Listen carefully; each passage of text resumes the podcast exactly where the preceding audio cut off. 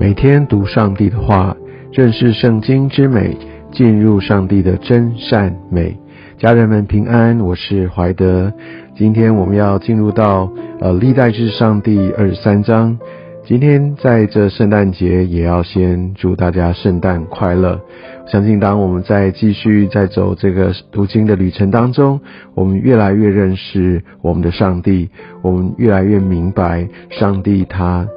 完整的救赎计划，我们也就更清楚明白，我们该用什么样的方式，用什么样的心来欢庆圣诞。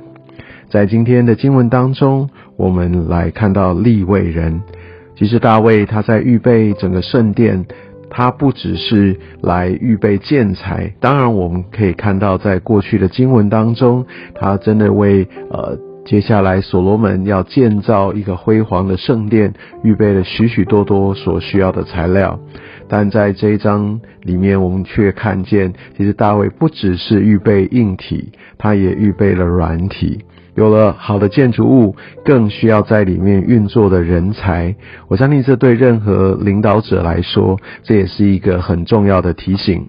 外在的建筑物很容易看见，也很容易让啊自己好像可以歌功颂德一番。但是呢，真正一些看不见的地方，真正要让它能够持续能够发挥它的功能，就必须要有适合的人才。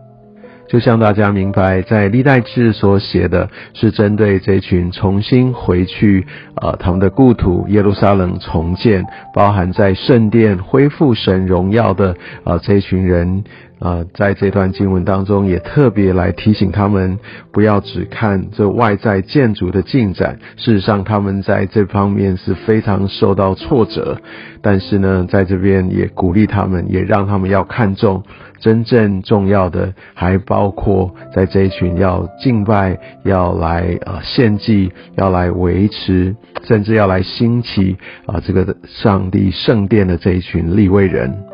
其实，在呃立位人，他原本在摩西的时代就已经给予他们啊要来管理这所有的献祭啊这些敬拜一切的事物，而在世世的时代。呃，其实立位人并没有发挥他的功能，他整个是呃地位是非常的低落，因为那个时候如果你还记得的话，在呃十世纪我们看到啊各个支派他们都按照自己的心意而行，对于上帝不再认识，也不再敬畏。甚至你还记得啊？当他们还自己聘请立位人，好像就可以来按照自己的心意来让自己蒙福一般，根本没有来按照上帝原本的心意，只是借命来恢复敬拜。所以当呃这样的一个呃对上帝的敬拜的意识观念做法都啊越来越淡薄的时候，呃在。历代志来这边提醒大卫呢，他是非常非常有心有意，也有步骤来一步一步的来预备，也来兴起立位人，恢复呃他们应该做的这些的事项。当然，我们可以知道，在旷野的时候，甚至他们在呃刚进入应许之地分支派，在敬拜当中，也许呃他们相关的工作会比较有限。因为毕竟在野地，他们扛着会幕，那能够做到的自然受到限制。但是现在不一样了，他们已经有固定的地方，之后他们要再建立呃圣殿。但即使在那之前，其实在会幕的时代，呃。大卫就已经非常慎重的来兴起这群立位人，让他们开始来设立不同的班次，他们有不同的执掌。其实他们在呃，相较于在摩西时代的立位人哦，根据这数点的人数，大概也成长了有四倍之多，也需要一个大规模的一个服饰团队。而在这整卷书里面，呃，在立位人也占了这么重要的篇幅。当然，我们也知道上帝透过作者所显明的用心，要恢复敬拜，恢复会幕，要来建造圣殿。而在呃今日的经文当中，从第三节我们可以看到立位人从三十岁以外，呃，那这个就是在民数记第四章，呃，这摩西呃他从神领受到的一个书点，就是三十岁以上可以正式来成为呃这个在办理圣殿或敬拜事务的这一群立位人。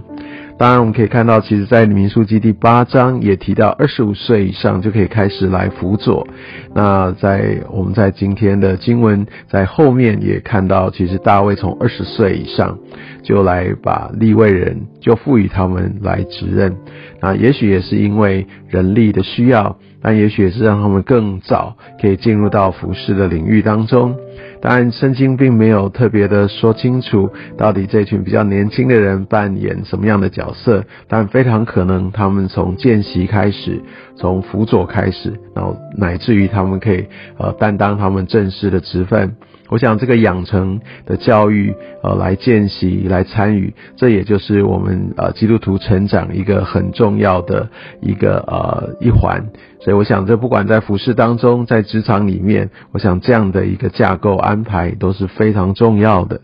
而在立位人啊，总共大概分成四个主要的职掌。从今天的经文当中，从四到五节，那第一种就是来管理呃耶和华殿的事情，把这所有事务的打理。那第二种人就是做官长和士师，他们是被选召来做就神的一个呃话语来基准，来作为一个判断。好，那所以也有治理这样的一个角色被赋予。第三种人呢是做守门的，他要来呃负责来看管这些进出啊，他们是不是有符合上帝的规范？所以啊，有想在之前也跟大家讲过一个特别的图像，也许他们真的很像呃这些情事人员哈，他他需要来确认每一个人的身份，他们是负有使命的。那第四种呢，就是敬拜者和完全的一个呃乐器里面来颂赞耶和华。所以呃，在今天的角度来说，是的，呃，敬拜的这些呃专职的敬拜者，呃，他们是属于立位人，但不是。立位人只做这样的事情，立位人还包含许许多多耶和华他的圣殿、他的家里面一切的事物。所以，也许我们现在把一些啊，像全职的侍奉者，但他们的全职侍奉未必是在圣殿里面，可能行政啊，可能一些其他的呃，这些我们认为是好像跟呃真正的一个敬拜没有完全的相关，但他们却是重要的一环。我们可以看到，在大卫呃在后面的经文当中，把他们分门别类，也做得非常详细的一个分工。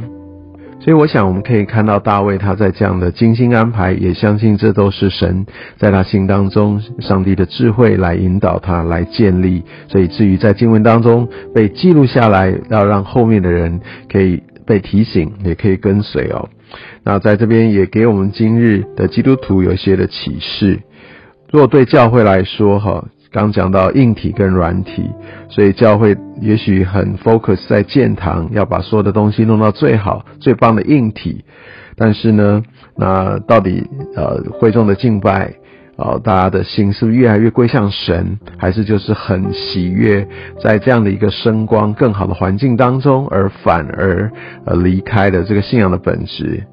当敬拜，也许有更好的声光音响，让大家觉得感觉更嗨，或者是更被触动。但是，我们有没有进入到一个更深的敬拜的深度？而这个深度，让我们更渴望来遇见神，在敬拜当中更深的来遵从神。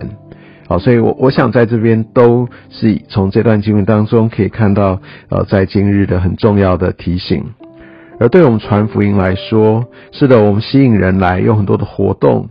但是我们会不会更看重他们的灵魂要真正的得救，他们要真正的认识耶稣，然后他们要真正的遇见主，他们会不会有被门训、被培育？啊，我我想这一些其实都是，也许不是外外外面看到多少人举手。啊，多少人觉知这样的数字，更多的是生命当中一个真实的经历跟改变。所以，我想从这段经文当中，我们也必须明白，那些内里的、那些软体的，更是上帝他所在意的。外在的这一切非常重要，它是为内里的真正的转化来预备。